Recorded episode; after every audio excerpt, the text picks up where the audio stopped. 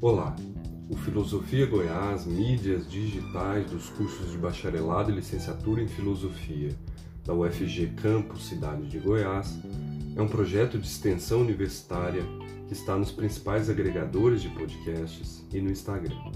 E se dedica à exposição do nosso fazer filosófico aqui na cidade de Goiás, antiga capital do estado, e também à promoção da interlocução com a comunidade filosófica nacional.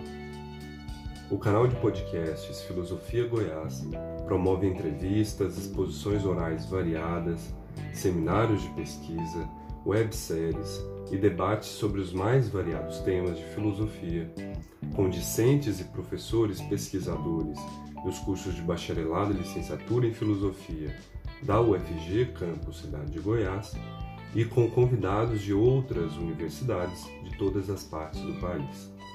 Além de ampliar os debates filosóficos, o Filosofia Goiás pretende promover a interlocução com instituições congêneres e diálogos filosóficos que transitem entre a tradição do pensamento filosófico e as questões do nosso tempo.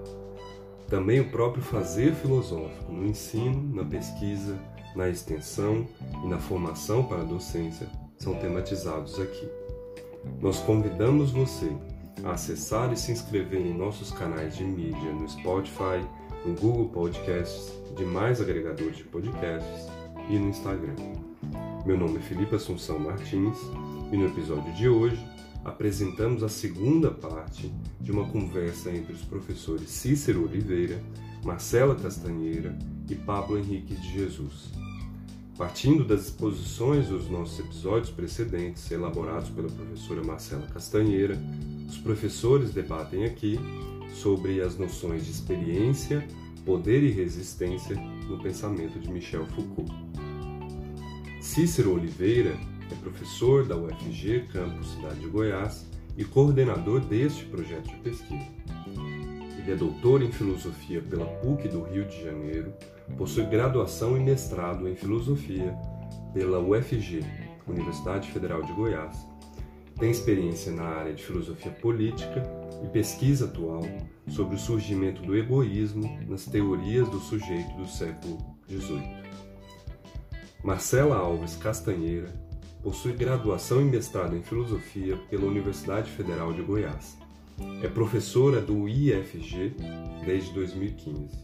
Também é doutoranda em filosofia pela Universidade Federal de Minas Gerais tem experiência na área de filosofia, com ênfase em ética e filosofia política. Pablo Henrique de Jesus possui graduação em filosofia e mestrado em filosofia pela Universidade Federal de Goiás. Possui experiência nas áreas de ética e filosofia política, com ênfase na obra de Hannah Arendt, filosofia moderna e filosofia contemporânea.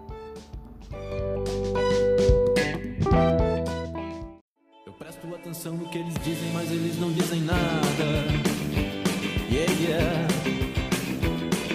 Fidel Pinochet tira um sarro de você que não faz nada. Yeah, yeah. E eu começo a achar normal que algum boçal atire bombas na embaixada. Yeah, yeah. Oh, oh. Se tudo passa, talvez você passe por aqui e me faça esquecer tudo que eu fiz. Se tudo passa, talvez você passe por aqui e me faça esquecer. Tudo que eles. A ideia do poder, né, do exercício do poder, é que o indivíduo não exerça a sua própria vontade, né? mesmo que seja de se matar. Né? Então, assim, eu, eu, eu pensaria por aí essas questões, sabe, que você levantou, né, sobre o suicídio. Você faz aqui uma pergunta, né, sobre. Acho muito interessante pensar isso aqui. Se o um contrapoder o outro do poder, né, ou é o poder ou está fora, né, se ele vale das normas que promovem a subjetividade, olha, ele se vale, né? Vamos pensar, vou, novamente vou pensar a partir dos casos. Parece que eu estou viciada, né? Mas é porque eu acho que ilustra melhor. Olha só, Rivière e Herculini escrevem em condições em que eles estão submetidos a essas normas, né? Eles se valem dessa situação, eles não estão fora dessa situação, eles não estão numa situação ou outra, assim, imaginária, livre. É, é sendo submetido a essas condições que eles é, se formulam de outro modo, né? Que eles aparecem de outro modo, assim. Então, eu acho que se vale sim das normas, mas não para reforçá-las, sabe? Não para se submeter a elas, mas para enfrentá-las, para se colocar no limite assim delas, levá-las ao limite, sabe? Eu acho que tanto Rivière quanto Herculine é, eles vão levam as normas assim, né? As normas às quais são submetidos ao limite de, um, de uma forma que é o poder que curva a eles e não eles que se curvam ao poder, sabe? É, então, Marcelo, eu não tenho conseguido entender como que, que, o poder se curva a eles, no caso, no caso dele, ele, ele ter cometido suicídio. Isso não. É, ok, de certo modo, ele anulou esse exercício do poder que estava sendo so, exercido sobre ele, mas qual, em termos de. Isso parece muito contraproducente, né? É, é quando a gente fala de de, é, de um efeito salutar dessa resistência, ainda que seja em sentido pessoal, porque ele também, afinal, não ganhou nada com isso. Né? Qual que é, é a estatura dessa resistência no sentido de produzir algo positivo, no sentido de transformação de uma determinada realidade, seja ela coletiva ou, ou pessoal, né? Olha só, Pablo, agradeço a sua pergunta, inclusive porque me faz é, lembrar que eu preciso fazer aqui alguns, algumas ponderações, né? Porque eu vou falando, mas eu preciso fazer algumas. caminhar mais lentamente, né? E não me apressar em algumas formulações. Mas olha só, quando eu falo que o poder se curva ao Rivière, nem é tanto pela questão do suicídio. É, quando o Rivière não confessa, mas apresenta um outro tipo de discurso, ele coloca à justiça um tipo de problema que é o que nós vamos fazer quando eles não confessarem? Mas olha só, não, não se tratava mais, ali está tá em questão também, gente, a emergência de um novo tipo de saber, que é o saber psiquiátrico, um novo tipo de poder, né? Que, por que eu estou dizendo isso? Porque eles não queriam que Rivière confessar, se confessasse como autor do crime. Eles já sabiam que ele era o autor. Eles queriam que ele confessasse quem ele era, né? A identidade dele, assim o, o monstro que vivia dentro dele. Então, assim, é, mas Rivière se recusa a isso. Quando ele faz isso, ele coloca um problema. O que vamos fazer com as pessoas que não fazem isso? Então, mas é se o poder, poder psiquiátrico tem esse poder, né? Se a psiquiatria tem esse poder de definir quem é o sujeito, por que essa necessidade de esperar dele essa, essa própria definição da, da, personalidade dele? Porque esperar do poder, a definição. É, se, se, se a medicina psiquiátrica tem esse essa prerrogativa de olhar para o sujeito falar, não, você é dessa forma, de classificar, né, fazer esse tipo de classificação. Por que, que eles esperavam dele essa corroborar uma determinada expectativa que eles tinham sobre essa, essa definição? Porque o poder psiquiátrico conta com a confissão do sujeito. Se o sujeito não abre a boca, ele não tem como fazer diagnóstico. Ah, não, olha só, nós estamos falando, Pablo, é um caso de 1935. Está surgindo esse tipo de saber. Então, assim, é, evidentemente que isso mudou, que a gente evoluiu, e aí agora, eu não sei, mas imagino que agora eles façam tomografia e digam, ah, sim, é doido, porque falta aqui não sei o quê. Não sei, estou só pensando aqui, mas assim, é, o poder psiquiátrico conta com a confissão do sujeito. Quando alguém vai internado, por exemplo, é internado, Pablo, como é que você acha que vai descobrindo o que, que a pessoa faz? Primeiro, eles anotam tudo, todos os comportamentos, né? Todos os gestos. O quanto que dorme, o quanto que come, se é violento, anota tudo. E segundo, porque põe a pessoa para confessar, começa a interrogar ela, e ela vai dizendo. O poder conta com isso, conta com a pessoa dar as informações para ele. É, é, é porque só para é, isso me parece que seria mais importante do ponto de vista jurídico, né, da, ter uma confissão, é, do que do ponto de vista científico, né, já que essa classificação é, quer dizer que se ele, ele, ele, ele se declarasse não, é, é não sei se havia essa, ainda não havia provavelmente essa classificação de é, psicopata, talvez, não sei se existia na época, mas se ele não se classificasse dessa forma, isso ia impedir o, o o psiquiatra de classificar ele como um psicopata ou alguém doente. É, Você está entendendo? Acho... Qual é a relevância, a questão é qual é a relevância da, da visão que ele tem de si mesmo para a psiquiatria fazer um, um juízo sobre. Né? Há uma parte da sua fala, Marcela, que talvez possa encaminhar né, a conversa em torno dessa, desse tema proposto pelo Pablo, pelo menos que, que, eu, que eu me lembro, né, é, no segundo episódio, quando você fala é, do influxo cristão sobre é, a técnica do inquérito, não é? E porque no fim das contas acho que é um pouco da confissão, né, que que passa a integrar a expectativa do inquérito policial também, do mesmo modo como eu acho, e aproveito para dizer isso, né, antes de devolver a palavra, eu acho a relação que o Foucault mantém com o cristianismo, de fato, muito, muito produtiva, né, para pensar o poder, né, o exercício do poder, né. É, pelo menos aquela parte que eu conheço, né, eu acho que ajuda, de fato, né, a pensar é, a origem, né, não a origem, mas fazer aquela genealogia do biopoder, né, acho que é um pouco isso também que está em jogo aí, né, não sei, se, eu, se a associação, não sei se essa associação te parece oportuna, né, pensar o inquérito a partir como o inquérito se constitui, a técnica do inquérito criminal se constitui a partir do influxo cristão, que também é, tem lá, né, embutida a, a expectativa de confissão. Sim, Cícero, muito bem lembrado, né? É, é o que está em questão, né, no Rivière. Eu acho que duas coisas que eu, eu acho que respondo, assim, ao, ao que foi dito, acho que é isso, é de um, essa forma, né, essa forma de poder, que é o inquérito, o inquérito confissão.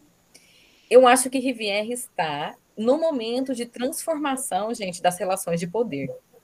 Ele está entre o inquérito confissão e o surgimento do que Foucault chama de exame disciplinar. O inquérito confissão, o que, que é o inquérito confissão, né? É isso, é a técnica que nasce na igreja, mas ela passa para a prática policial.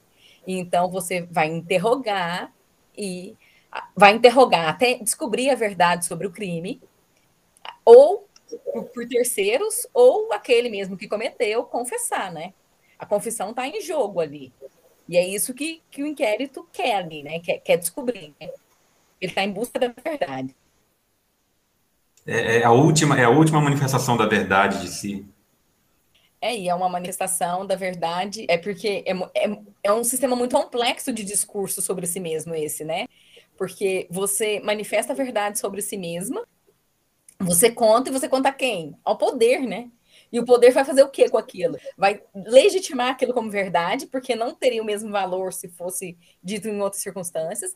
Vai legitimar como verdade e vai te submeter àquilo, sabe? E dizendo você tem que ser isso, você é isso. É, um, é complexo esse mecanismo. Ele não é simples, né?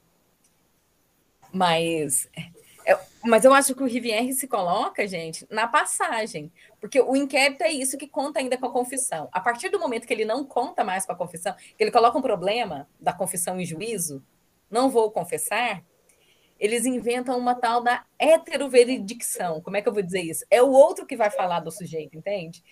Já que você não quer mesmo falar isso que você tem que falar de si mesmo, que você é um louco, que você é cruel, que você matou essas pessoas porque você é, é um um assassino desde criancinha, você não vai dizer isso que o poder quer que você diga.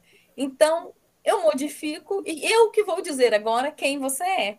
Tem essa transformação, assim, que é a passagem do inquérito para o exame, né? Que são duas modalidades diferentes do exercício do poder é, e do exercício do poder vinculado às formas jurídicas, né? O exercício do poder na justiça, né? O exercício do poder de punir. É... Ah, gente, acho que tem, tem muita coisa aí para ser pensada, né? Marcela, é, eu queria retomar um pouco o tema da biopolítica, porque no fim das contas acho que a gente acabou é, tocando nisso, né? Quando você falava lá do suicídio, né? Como sendo aquele espaço em que o poder não pode avançar e, por, enfim, essa questão aí que também acho polêmica, né? É, sobre como pensar resistência, né? Com esse tipo de ato. Mas eh, eu queria voltar para a biopolítica, porque é, na experiência da sexualidade, principalmente, né, você examina lá no terceiro e último episódio, é, você analisa o caso da, da Herculine né, como um, um, caso exemplar do poder médico. Né? de, no caso, em questão, determinar o sexo de alguém, o verdadeiro sexo, a revelia do próprio sujeito, né? É, no caso, a Herculino.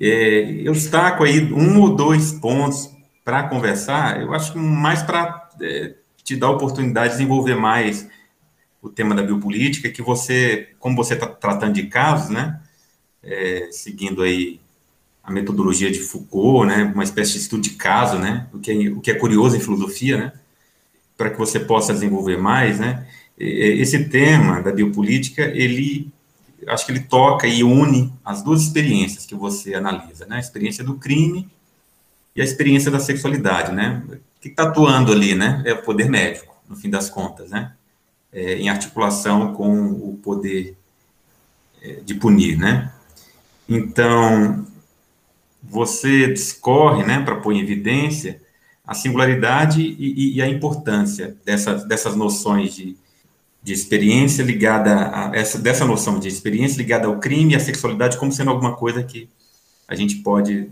também analisar o poder médico, né? Ou seja, é, as experiências modernas do crime e da sexualidade, elas são é, marcadas pelo poder médico de uma forma decisiva. Então, eu gostaria que você desenvolvesse mais. Eu acho que ali você apenas toca mesmo, né? Tangencia essa, essa, essa dimensão decisiva do poder nas sociedades modernas para Foucault, né? E é isso. Eu diria que você situasse esses casos aí, essa filosofia de caso, num quadro geral da, de sociedades biopolíticas. Vou Vou me arriscar aqui, hein? Vou me aventurar a fazer isso. Olha só, é, eu prefiro falar, Cícero, só assim, né? Coisas chatices. Mas assim, eu prefiro falar em experiências em vez de casos, porque exatamente para dar a dimensão da resistência e a dimensão do pensamento que está presente ali, porque isso também é muito importante. Herculino e Rivière são colocados na ordem do pensamento, assim, são pensamentos o que temos ali, e não outra coisa. E é, é porque Foucault tem, lá em Vigiar e Punir, ele fala assim, o que, que o poder disciplinar faz com, essas, com as pessoas, né? E Herculino e Rivière, ele não menciona, mas são pessoas que são submetidas a esse poder disciplinar. Transformam eles em casos. Então, assim, eles, eles se tornam casos quando eles são registrados pela polícia, registrados pelas instituições e objetivados, né, por um determinado tipo de conhecimento. Então, assim, só, eu preferiria falar em experiência para manter a, a, a, dimensão de resistência presente é, nos, dois, nos dois exemplos, né? Mas então, Cícero, pergunta, pergunta difícil, né? Merece, merece atenção, eu acho. É, eu acho que é isso mesmo. Fico feliz que você tenha, que tenha talvez, mesmo que eu não tenha corrido, desenvolvido, que tenha ficado meio que jogado, assim, mas, mas que aparece como que o poder médico é o que está entre as duas experiências, né? Especificamente, né, gente, o poder psiquiátrico, né? que vier submetido ao poder psiquiátrico são os psiquiatras que estão ali num, numa batalha discursiva com os juristas para poder tanto definir a pena que será aplicada a Rivière, quanto para tentar é, é, construir uma identidade daquele sujeito que cometeu um crime tão, uh, tão assustador, né? Do mesmo modo, quando a gente vai para o caso da Herculine, Herculine é, o, o veredito né, sobre o sexo dela, a ideia de você deve viver desse jeito, esse é o seu verdadeiro sexo. É, esse veredito é dado por um psiquiatra, né? Quando a gente vai lendo a história, gente, é inclusive interessante de se pensar que ela passou por um exame anatômico primeiro, né? Um médico vai até a casa, né? Vai até a casa que ela morava, faz um exame anatômico, acha aquilo muito estranho, comenta para a mãe é, da menina, para a dona da casa em que ela estava, que tinha alguma coisa muito estranha, é, mas não diz só, mais nada. Só uma pergunta, só, é, você sabe se não havia nenhum registro né, dessa condição dela anteriormente? Porque quando você falou disso, essa, essa surpresa né, que o médico teve, eu achei bem estranho, assim, você sabe de alguma coisa sobre isso? Tudo que eu li até hoje a respeito é, é uma surpresa mesmo, inclusive para ela, inclusive para a mãe dela. Essa, essa diferença parece que não fazia mesmo parte da vida dela, assim. Não constou, na, ela não cresceu como uma criança que conjugava dois sexos, assim, que, que tinha uma ambiguidade ali. Ela, ela é, é, surpreendente mesmo, assim. Pelo menos é até onde eu sei, né? Até onde eu consegui ver, né, Pablo? Mas é, ela também é submetida. Mas é quando ela é submetida, quando ela passa, né? Retomando a minha fala anterior, é quando ela passa, né, gente, a, pro, pelo psiquiatra, que a verdade do sexo dela é dita. Então, o poder psiquiátrico, ele tá ali, né? Ele atua, né, gente, nesse solo que é o do crime, o da punição, e nesse outro que é o da sexualidade, né? Então, vou utilizar um termo aqui, inclusive, que eu aprendi ele com Cícero, né? Numa das conversas que tivemos em outros momentos, e que eu gostei muito, que é o poder psiquiátrico, ele é bastante elástico. ele, ele se... Ele consegue, assim, avançar para domínios muito distintos e exercer seu poder de uma maneira assim. como que eu digo? Eu lembrei aqui de uma coisa, por isso que a minha fala travou, mas eu preciso contar isso para vocês. E depois, no curso, tem um curso do Foucault que se chama Os Anormais, e aí que é muito curioso, porque o Foucault ele está em continuidade ali, né? Os primeiros cursos ali até 74 é, eles têm mais ou menos uma sequência. A gente pode pensar assim, né? São cursos diferentes, gente, mas dá para a gente encontrar associações. Mas assim, é, ele vai falar sobre isso, de como que a psiquiatria ela atua tanto no domínio da criminalidade, como ela vai querer, por exemplo, então avançar para a justiça, em querer ser ali, né, parceira da justiça para poder determinar penas, determinar se os indivíduos são responsáveis ou não pelos crimes cometidos, se eles são loucos, se eles não são. Ela quer ser esse poder, mas ao mesmo tempo ela também é esse outro poder que está é, é, invadindo a sexualidade, as casas das, das famílias, dizendo como que, quem, qual é o verdadeiro sexo, como que as famílias devem se comportar. E aí tem, tem toda uma história lá, e aí é muito interessante, porque como é, que, como é que a sexualidade começa a entrar no domínio psiquiátrico, né? Ele vai dizer, isso começa a se dar a partir do momento que começa uma campanha anti-masturbação das crianças.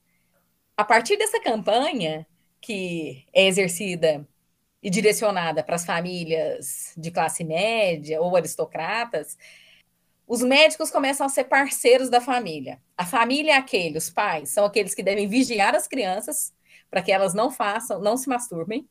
E o médico é aquele para quem elas devem confessar quando eles forem pegos de surpresa, então. Só que daí o Foucault vai dizer, gente, mas olha só o que se faz com isso. Você, primeiro, os pais começam a ver a sexualidade dos filhos. Você sexualiza o corpo dos filhos o corpo das crianças. Tá aí, a gente, a gente já começa aí, tem, temos uma vereda de discussão que é a do incesto. Mas eh, o que, que é outra coisa que é feita aí, né? A sexualidade começa, então, a ser confessada ao médico. É por aí que se começa, né? Segundo, segundo o que eu consegui ler, né, gente? É por aí que começa, né? A sexualidade começa a ser pensada, começa a entrar, então, para esse domínio e começa a ser confessada para o médico, psiquiatra, que é aquele que vai então dizer: olha, esse comportamento não é normal, você não pode fazer isso, pare. E ele começa então a atuar e a controlar as famílias, né? Os médicos começam a atuar em, em relação com as famílias. Onde que eu queria chegar, gente? É porque essa parte é muito boa. Aí ele fala assim: que a psiquiatria é essa coisa tão elástica, mas tão elástica, que ela consegue transformar o bicho-papão, que é o grande criminoso, nos pequenos polegares, que são os, os meninos masturbadores, né? Eu acho assim. É... Mas é isso, assim, ela tem, ela tem esse superpoder, né? Mas só que agora, retomando aqui, né? Sem a. É, retomando de uma maneira mais calma, né? Ah, o, o, poder psiquiátrico, ele sempre vai se desenvolvendo, pelo menos é o que o Foucault vai dizendo para gente, ele se desenvolve, gente, sempre tentando se afirmar como uma higiene pública como ele, o Foucault vai dizer assim, ele não tem uma fundamentação científica. E como ele não tem essa fundamentação científica, ele precisa se afirmar como é que ele vai se afirmar? Ele vai se afirmar como aquel, aquele que pode cuidar da saúde pública, da higiene pública. Então, ele é aquele que tira os loucos da rua, porque os loucos incomodam a sociedade. Ele é aquele que tira, é, que, que não deixa as crianças fazerem aquilo que as famílias não querem. Ele é aquele que vai é, pegar os que são preguiçosos e não sei o quê, e vai enclausurar dentro de algum lugar, dizendo que aquelas pessoas não têm juízo. Então, assim, ele tem uma função social, né? E ele vai se afirmando em cima dessa função social.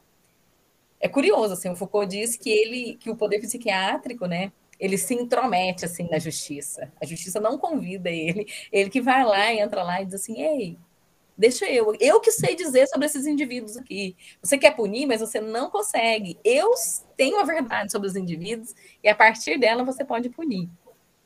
Bem, Cícera, com a relação do poder psiquiátrico e a biopolítica, né? Eu acho que é a relação, assim, né, que eu vejo muito clara, porque tem, evidentemente, que tem a medicina, quando a gente fala em biopolítica, a gente está falando do desenvolvimento da biologia também, né? Mas toda aquela parte da biopolítica que a gente pensa sobre de higiene social e de controle de, de comportamentos e de manutenção da ordem tem a ver com o desenvolvimento desse poder que é o poder psiquiátrico. E uma coisa que chama muito a minha atenção é a gente pensar a psiquiatria como um poder e não como um saber, né? Ela é um poder que exerce um tipo de saber, claro, mas, é, mas para o Foucault ela é basicamente o exercício de um poder, que também, Cícero, é derivado das práticas cristãs, né? Das práticas cristãs de direção de consciência. É aqui um desdobramento, assim como o inquérito é a polícia, né? Aqui também é um desdobramento assim das práticas cristãs. E, e, e, é um, e... pode falar. É um poder de é o poder de é o, é, é, o, é, o, é o, o poder de normalização, né? Uhum. Agora, Ele é o é poder do normal, né? Ele diz o que, ele diz o que é normal, quem é normal, quem Sim. não é. Sim, é o, é, é, é o grande poder de normalização. É, se, é engraçado que se você pega os grandes tratados de pedagogia do século XVIII, né? E aqui eu estou pensando, estou pensando nos que eu conheço, que eu li, né? Não vou falar aqui de coisas que eu não li, né? Para mim, né? Quais são os grandes tratados de pedagogia do século XVIII, né? É, pensar, na, e aí na ordem, né? Pensamento sobre educação, do John Locke, é, sobre pedagogia, do Kant, é, Emílio, ou da educação, do Rousseau, né? Todas, vocês têm, assim, uma parte que não parece expressível, dedicada a controles de sexualidade. E aí, controle de masturbação, é impressionante, né?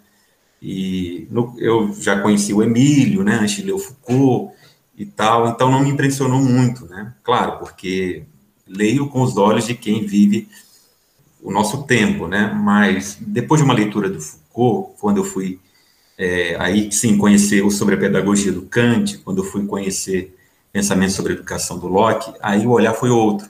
Né? E é impressionante você ver o quanto essa é uma questão, o quanto a questão médica comparar, comparece em tratados de pedagogia no século XVIII.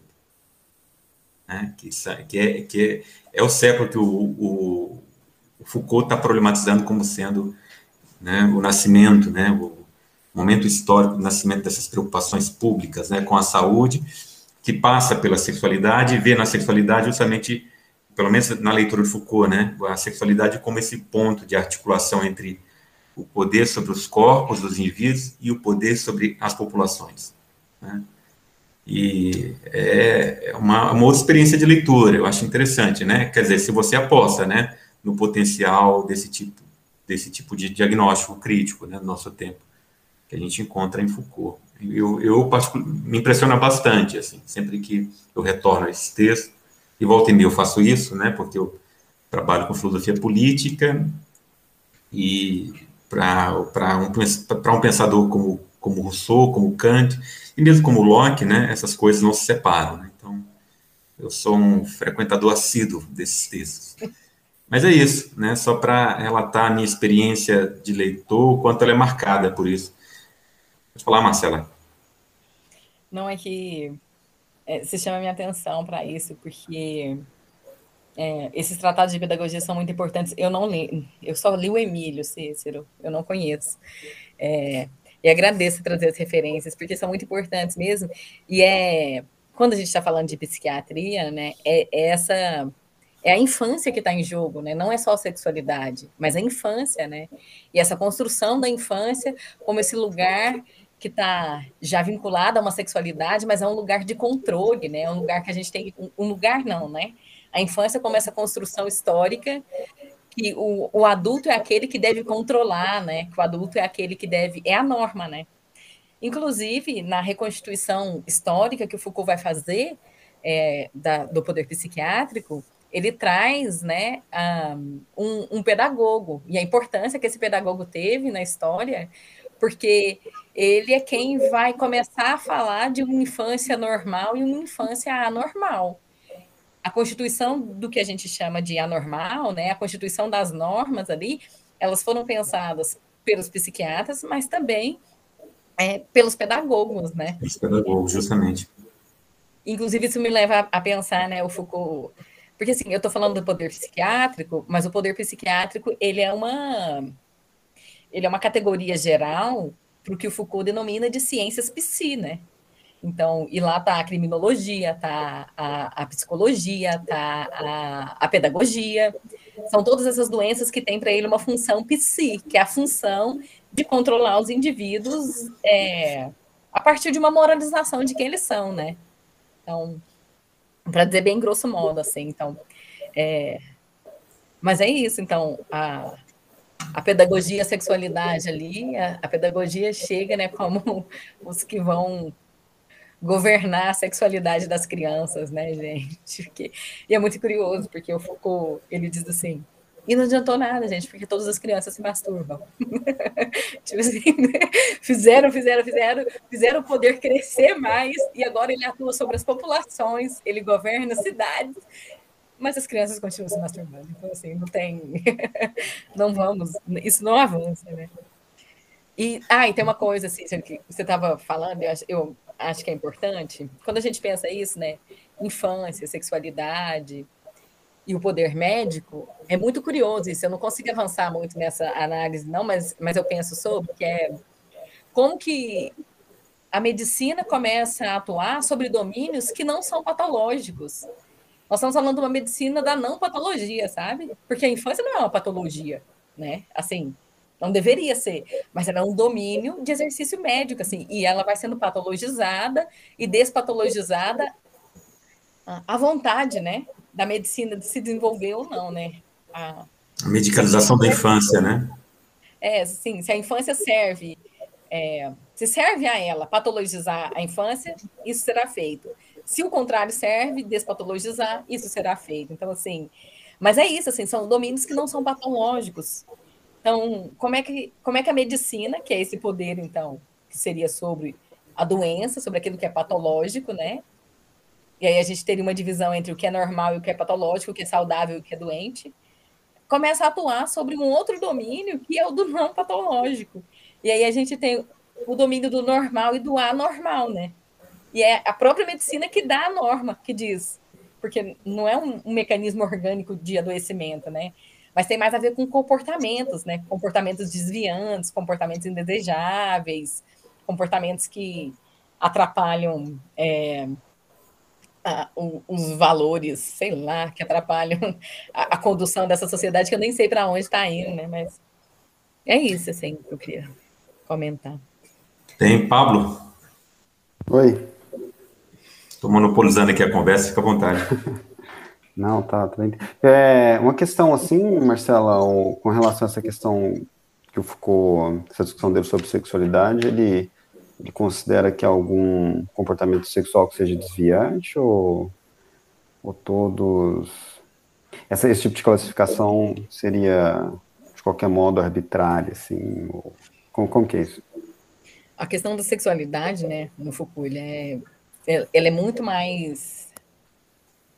Por exemplo, é deixa eu, deixa eu só deixar mais claro o que eu, que eu quero dizer, assim, porque existe uma classificação de parafilias, né, que seriam é, é, condutas sexuais desviantes, tal como, por exemplo, a pedofilia, a, o, o, sadismo, né?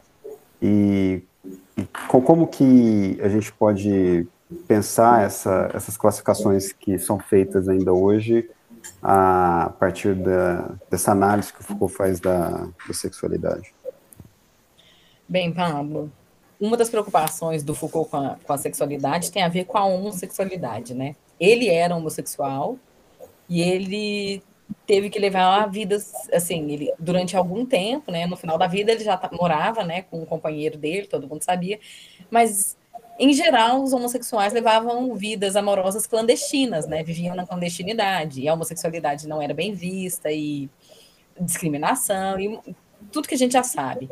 Mas, e o casamento gay foi aprovado depois de Foucault ter sido morto, né, então, assim, ter, sido, ter morrido, né? Ele não foi morto, ele morreu. Né? Ele morreu, inclusive, né, de complicações, né, da AIDS. Então, é, ainda não tinha coquetel, não tinha tratamento. Mas, mas vamos lá, né? Então, assim, quando ele pensa sexualidade, ele vai pensar condutas desviantes da sexualidade, Pablo. Ele vai pensar mais ou menos o que acontece com a Herculine, ele vai pensar exemplos de homossexualidade, ele não vai pensar o, esses casos que você menciona, de parafilia, de, é, de abusos de crianças, ele está pensando mais é, sobre uh, esses desvios à heteronormatividade. Porque quando a gente pensa, por exemplo, no caso da Herculine, é a heteronormatividade que está em questão. Herculine tinha, é, ela tinha que se reconhecer como homem, porque é necessário que ela se reconheça no único sexo, não pode ter ambiguidade. E ela tinha que. E isso estava vinculado ao fato dela ter vivido um grande amor com outra mulher, né? Com a amiga dela, que era a Sara. Então, assim, ela não tinha como ela se dizer mulher se ela estava apaixonada, tão loucamente apaixonada por outra mulher. A homossexualidade ali está presente, está como uma questão que, que ajuda, né, que contribui, né, um dos fatores para que a, sexualidade dela seja determinada como masculina. A Herculina, ela comporta ambiguidade tanto ela, ela, ela é o desvio, ela é o desvio assim da, da heteronormatividade nos dois sentidos, porque ela comporta fisicamente uma ambiguidade, então ela é, ela é um intersexual, né? Ela tem, comporta os dois sexos e ela também ela se apaixona por uma mulher e ela não se reconhece nem como homem nem como mulher para estar apaixonada por ela. Então ela mantém-se sempre na dúvida. Ela coloca o poder em dúvida, sabe? Como que a gente vai fazer isso? Né? Como é que a gente vai controlar esse corpo? Como é que a gente vai manter a população? Como é que a gente vai fazer os controles que a gente precisa se a gente permite isso? Né? Permite essa dubiedade, essa ambiguidade, esse não controle. Então, assim, Seria mais por aí, mas a questão da sexualidade, Pablo, ela ainda vai mais longe, assim, Foucault depois, ele vai à antiguidade, né, ele vai, ele vai buscar em outros lugares, outras experiências da sexualidade que sejam distintas dessa que é oferecida na modernidade, né, que, que normalizam a sexualidade, a heteronormatividade, né, é, como um padrão, né, que estabelece a heteronormatividade como um padrão para a sexualidade. É, eu lembrei aqui agora tem um curso que se chama Subjetividade e Verdade, em que ele começa com uma fábula do elefante. O elefante é considerado como o animal mais fiel do mundo. Ele, o elefante só tem uma parceira, só tem um parceiro, né? Os elefantes. Ele só tem um parceiro. Eles não fazem sexo à vista. Eles sempre se escondem na mata para fazer sexo. Ele, eles são os exemplos, assim, são considerados exemplos não, mas isso da, é verdade? da moralidade é, é verdade ou uma fábula? É, que isso demonstra traços de cultura aí nos elefantes, né, cara? Olha só, é ele começa, ele começa assim, na modernidade, quando biólogos, é, esqueci o nome das pessoas agora, gente, mas quando na modernidade, quando esse caso dos elefantes é estudado e isso é colocado em, em ênfase, nós, os elefantes são moralmente corretos, né? Aí ele vai recuando. Ele fala: Nossa, olha só, aqui nós temos o exemplo do não sei quem, aí é séculos antes, que também o elefante é colocado de tal jeito.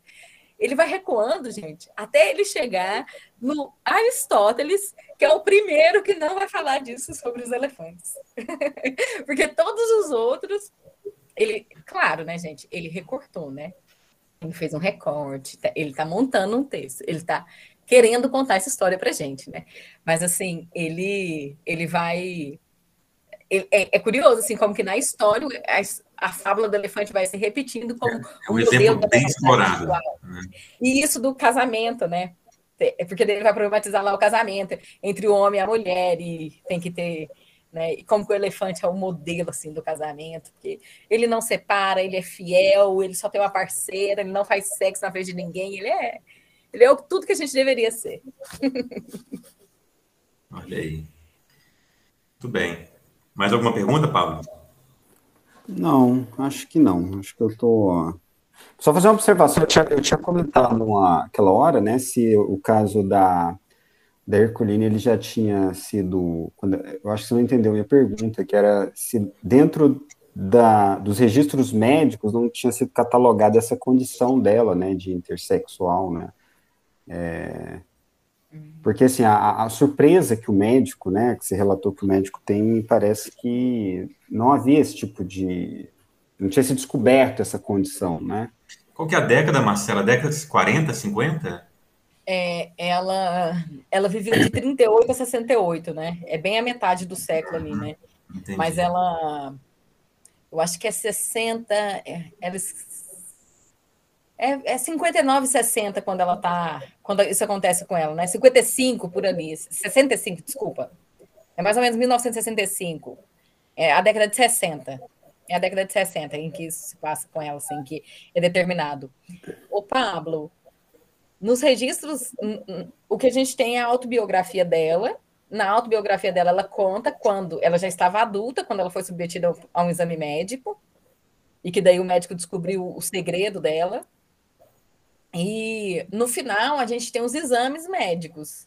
Esses exames, eles é um exame que é o, é o exame, esse exame que foi feito que ela menciona no, na autobiografia dela, e um o exame que foi feito depois, a autópsia, né? Porque depois que ela morre, ela é submetida novamente.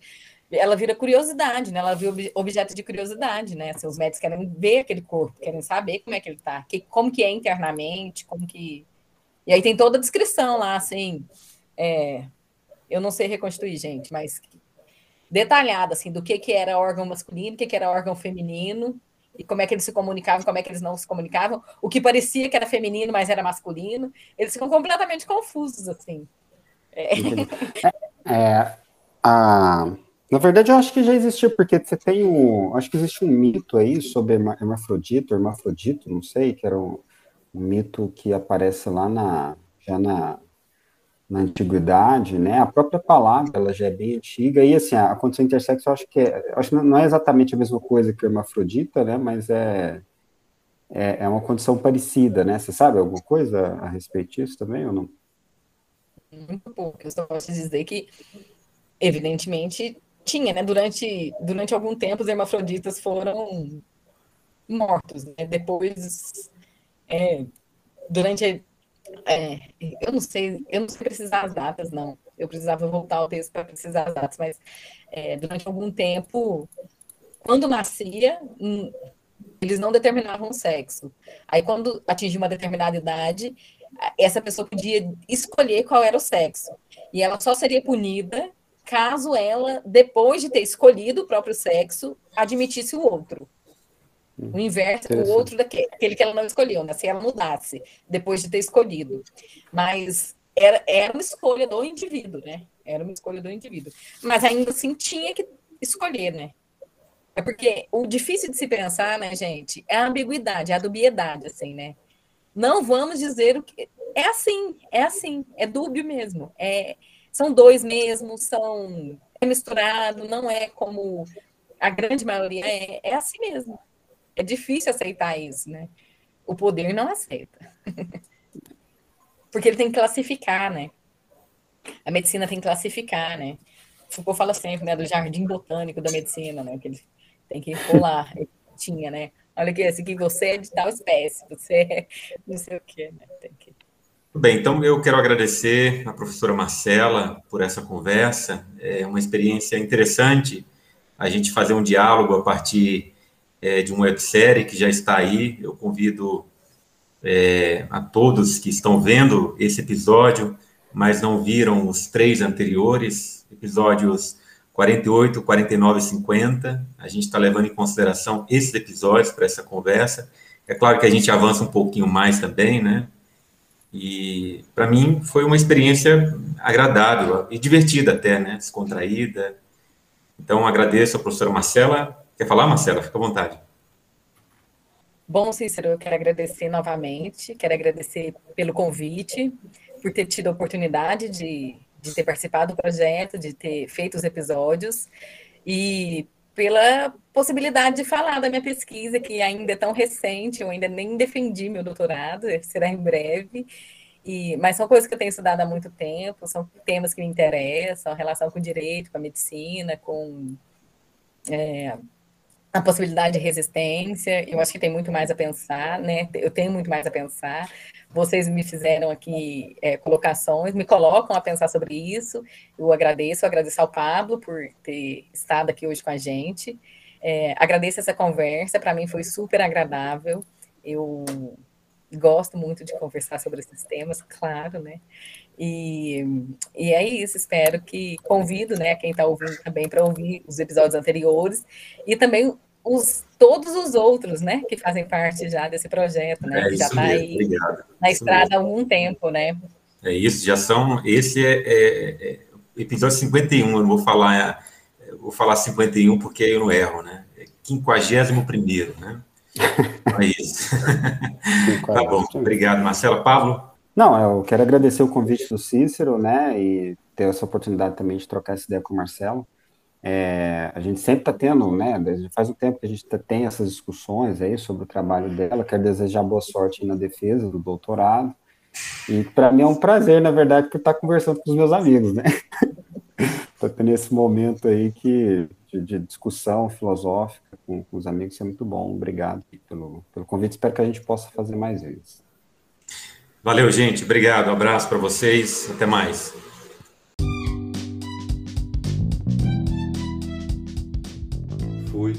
52 episódio do Filosofia Goiás, que compôs a segunda parte da comunicação Poder e Resistência, uma conversa sobre Michel Foucault, com os professores Cícero Oliveira, Marcela Castanheira e Pablo Henrique de Jesus.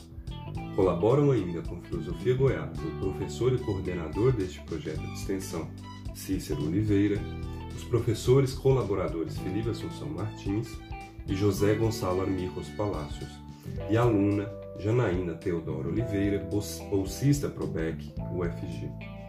Nós somos o Filosofia Goiás, uma atividade de extensão universitária ligada aos cursos de bacharelado e licenciatura em filosofia da UFG, campus Cidade de Goiás, antiga capital do estado. Além do Anchor, Spotify e Google Podcasts, você pode nos acompanhar no Instagram e entrar em contato conosco pelo e-mail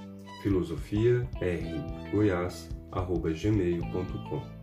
Assinando Filosofia Goiás nos aplicativos de podcasts, você fica sabendo de cada novo episódio. Fique com a gente e até a próxima.